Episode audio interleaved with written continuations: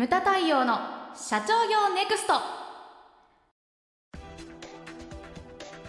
皆さんこんにちは。ムタ太陽の社長業ネクスト。番組ナビゲーターの奥脇彩です。太陽さんよろしくお願いします。はいよろしくお願いします。はい太陽さん、はい。え今回のテーマはですねえ二項対立の考え方。はい。二項対立。二項対立。はい。二項対立とは？二つの対立する概念に分けて考えること。こと。ですね。はい。だから例えばハセディが持ってきた事例がハセディっぽいんだけど、はい。男と女。うんうん。まあこれ究極ですね、うん。善と悪。はい。昼と夜とか、まあ、そういったこととこの3つをハセディ持ってきたんですけど、はい。例えばあと同じジャンルでいうと光と影とかね。でなんていうかこの間ね面白いあれが載ってたんですよね。な何の記事か忘れたけれども、はい。その日本の小学生だったかな。学生だったかな。まあざっくり学生でもいいんだけどその日本の学生の幸福度っていうのは世界の中でワースト2っていうのが出てたんえですー、ワースト2ですか？うん、世界で。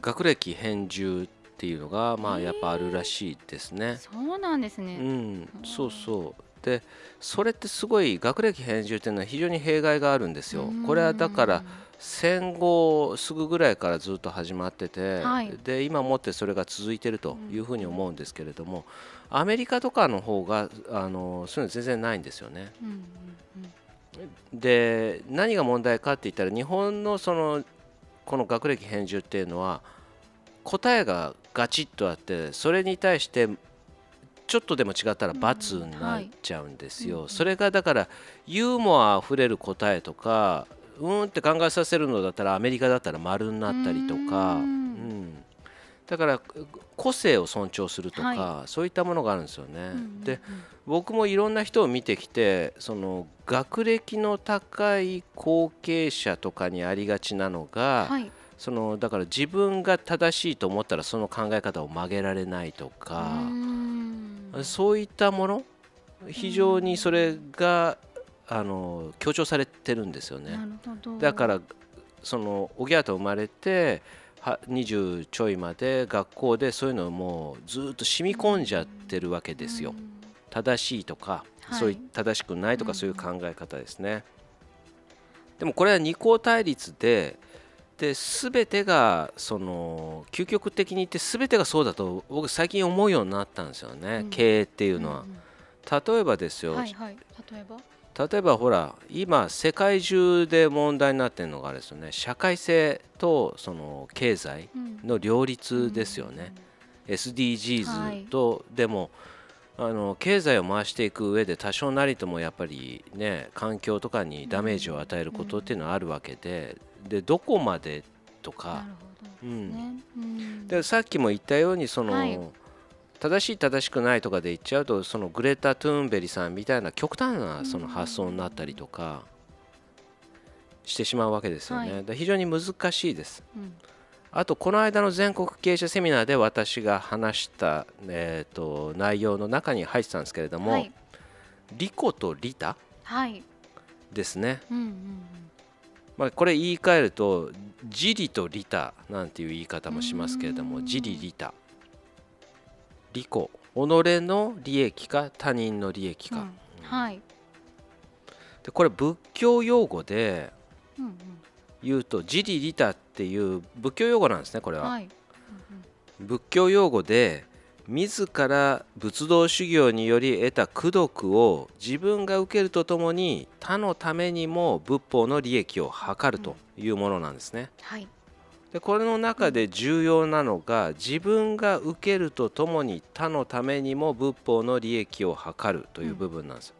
自分がまず受ける。でそしてその一部を他の人にも分け与えると、うんだから自分ファーストなんですよ。うんうん他人セカンドなんですよ。はい。でこうよくあるのがそのね利他。利他を唱える経営者って結構いるんだけれども。確かによく聞きますね。うん。はいでも何が重要かって言ったらやっぱり自利とかうん。利己とかなんですよね。それあっての他の人なわけですよ。だからこの間もそのほら明治大学でアンケートを取って学生相手に。はい。でね中小企業のまあ社会貢献度をどこで見ますかって言ってうんうんうん。1番目が経営理念。はい、2番目がビジネスモデル。うん3番目が、えーお客様に対しての姿勢。うん。4番目が、えー社員に対しての姿勢。で5番目が SDGs っていうふうに聞いて、複数回答でも OK って言っていったら、一番多かったのがお客様とかそれから社員に対する姿勢、まあ、34番を答える人が多かったんですけれども、でも中にはね鋭い学生もいるなと思ったんだけど、1番2番経営理念それからビジネスモデルですって答える人がいて、はいで34番とも迷ったんですけれども社員だお客様だってきれい事を言ってもビジネスモデルや経営理念がしっかりしてなくて利益が出てなければ意味がないからです。ってあ答えてる人がいて。そう。はい。学生なのにすげえなって思ってい。はい。で社長でもこう答えられる人は少ないんではないかみたいなね すごい。そう。でで僕はそのだからこのリコとリタっていうのに対してこの間全国経営者セミナーで言っててだからその日本の競争力が低くなってるのはここから来てんじゃないかと。だからそのたくましいそのリコとか自自利の精神っていうのももう一回思い返すべきなんじゃないのかと、だからその自分の会社がそのリコであってもリタであっても今一回立ち止まってもう一回考えてみてくださいっていうふうなことを言ってたんですね。で一昨日あやちゃん俺名古屋日帰りで行ったじゃん。はい行きましたねで無門塾生2テーブルだったんだけど、うん僕の隣に名古屋の病院の院長が座ってたんですね。あーはいはいで扇子を置いてたんです,、うんですけどこのその扇子のところにですね「ビタ」って書いてあって おやと思ってまあ今度その話を 無門塾でしようと思ってリコとリタの話をちょうどいいなと思って、うん。そんなようなことがありましたけれどもそれもまあ究極的に言ったらね、うんあの二項対立のあれでね。そうですね。ううんうん。で次がだから現業と新事業。そうですね。これも。これもそうですよね。あとは新規開拓と利益。これはさえー、と前回ですね。前回ですね、もう言いましたはいね、うん。これも実はね二項対立をしていると。そうですよね。うん。でこれまあここら辺がだから経営的なあれで、で無駄式で言うと例えば受注と見込みっていうのも二項対立。そうですね。ううんんうん。それから成長拡大と安定というのも、これも二項対立なんですね。そうだ。そうだ。そうですねだからそう非常になんていうか経営っていうのもそうだし、まあ、経営だけじゃないですよね、まあ、人生においても二項対立っていうのは結構多いのかなと。いうふうに思うわけですよ。うん。はい。でそこの中でだからこっちじゃなきゃいけないっていうのはないわけですよね。そうですよね。うん。受注と見込みでもうん。別にどっちかじゃなきゃいけないっていうふうには言ってないですもんねそう。いつも。で成長拡大の例をとってみると、むしろどちらか一方だけでもダメみたいな。あダメってそうですね。バランスだっていうふうにそうそう。言ってますよね。両方ないと会社っていうのはできませんよと。う。ん。で実はそうなんだと思うんですよね。確かにそうです。光と影もそうじゃないですか、うん。光がなければ影ができないし、うんうんみたいなね、うん、だからその経営者において重要なのは何かなって言ったらこうじゃだなきゃダメっていう考え方を捨てることだとう。ん。いうふうに思うんですよ、はいいろ世の中にはいろんな考え方があるんだということなわけですよね、はい。